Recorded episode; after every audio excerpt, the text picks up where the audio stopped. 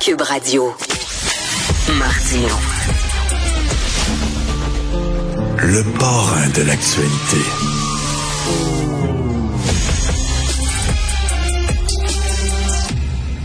Nous parlons avec euh, Stéphanie Touga, directrice des affaires publiques et gouvernementales chez TAC. Salut Stéphanie. Salut Richard. Écoute, grâce à toi, je vais me coucher moins niaiseux ce soir parce que j'ai appris un nouveau mot. Alors, tu m'as envoyé les sujets dont euh, tu veux parler et euh, c'est écrit course au porte-parole de QS. Le porte-parole, je ne savais pas que ça existait. et oui, parce que, écoute, euh, c'est pas des chefs à Québec solidaire, c'est des porte-paroles. Et, et, on se lance dans une course. Hein. Il y aura, euh, il y aura euh, une élection à la fin du mois de novembre pour savoir qui sera le co-porte-parole. Ça aussi, c'est un mot qu'on savait pas qu'il existait. Co-porte-parole euh, de Gabriel Nadeau-Dubois, donc pour les prochaines années, parce que Manon Massé nous a annoncé il y a quelques semaines son intention de finir le mandat comme député, mais de ne plus porter le titre de co-porte-parole aux côtés de Gabriel Nadeau-Dubois.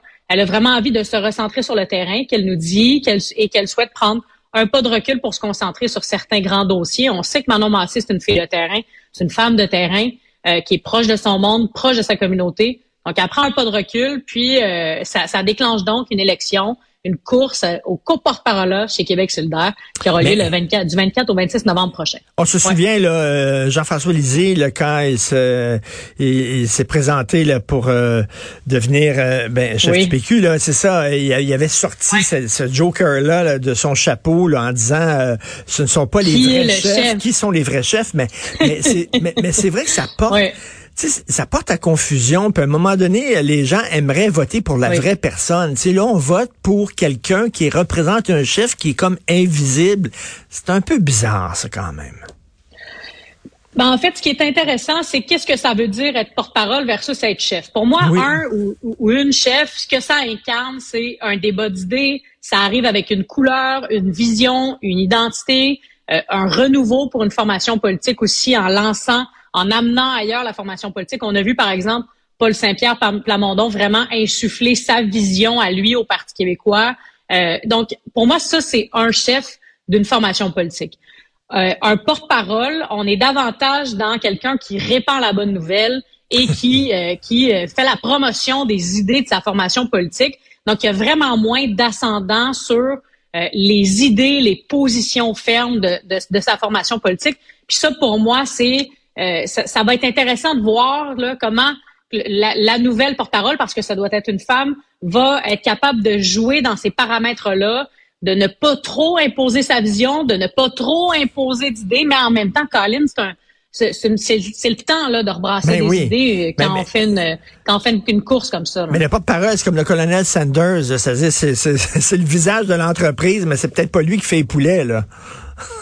Ben puis souvent des porte-paroles, souvent des porte-paroles c'est nommé. Hein? On va identifier quelqu'un là dans une entreprise, dans une organisation, en disant toi tu vas aller parler aux médias parce que tu es quelqu'un qui t'exprime bien, tu es quelqu'un qui est pédagogue, qui est capable de, de, de, de, faire passer un message, mais pas nécessairement la personne qui euh, écrit les idées, la plateforme et tout ça en arrière.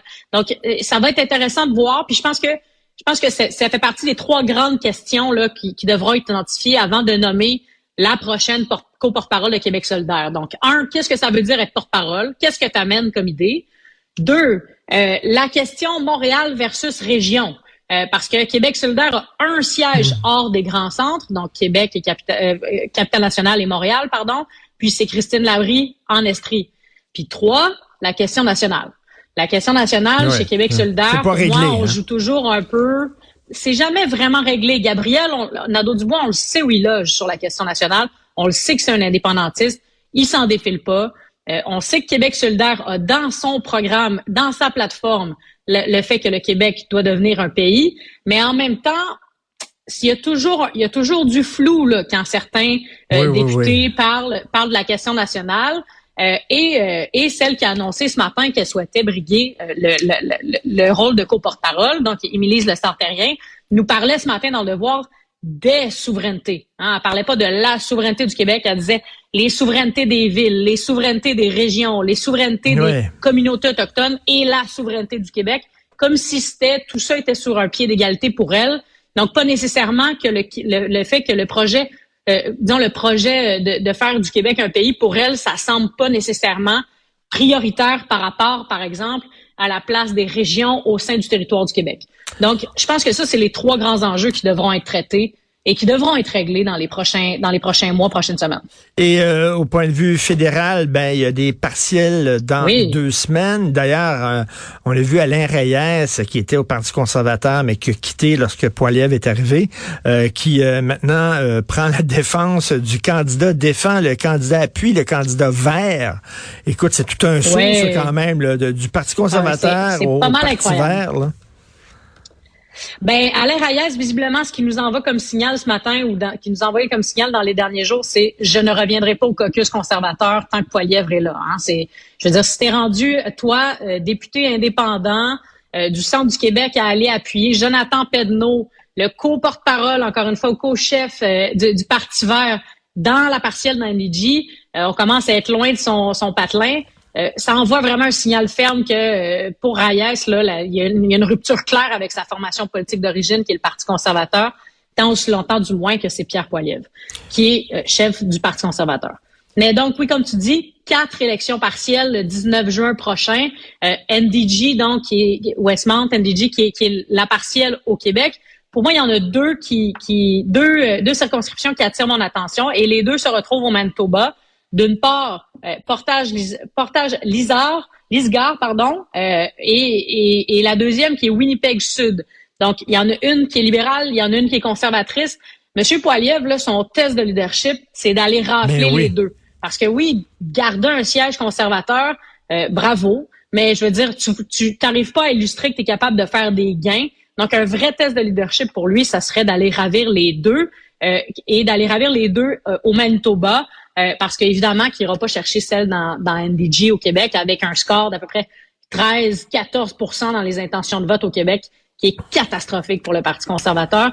Mais ce sera, ce sera ça son, son, son, vrai test de leadership à Pierre Westmont, c'est Parti libéral, Parti libéral. Tu peux vraiment là, euh, présenter un poteau. S'il y a un drapeau rouge accroché après, là, il, il va gagner. Absolument. Euh, je veux dire, Jonathan Pedneau, ce week-end, il, essayait de faire circuler que c'était une course à deux entre lui et, euh, et le Parti libéral, donc Anna Gainé. Mais Anna Gainé est autour entre 45 et 50% d'intention de vote, puis lui est à 17. Donc, euh, pour moi, parler de course à deux, franchement, c'est une lubie. On est vraiment très, très, très, très loin d'une course à deux.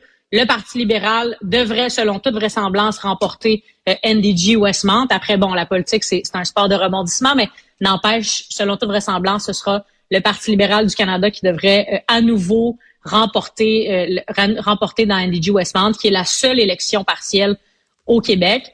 Ceci dit, euh, quand on regarde les sondages, les intentions de vote à l'échelle nationale, moi, ce qui me surprend le plus, au-delà du fait que le Parti libéral se maintient, c'est le fait que le Parti conservateur n'arrive pas à faire de gains mmh. et même une débandade immense au Québec. Pierre Poilievre, malgré le dossier de l'ingérence de la Chine, malgré toutes les tuiles qui ont tombé sur la tête de Justin Trudeau depuis janvier, ça marche pas. Ça passe pas. Où, où ça bloque, selon toi, au Québec? On, le perçoit comme quelqu'un qui est trop extrémiste, hein?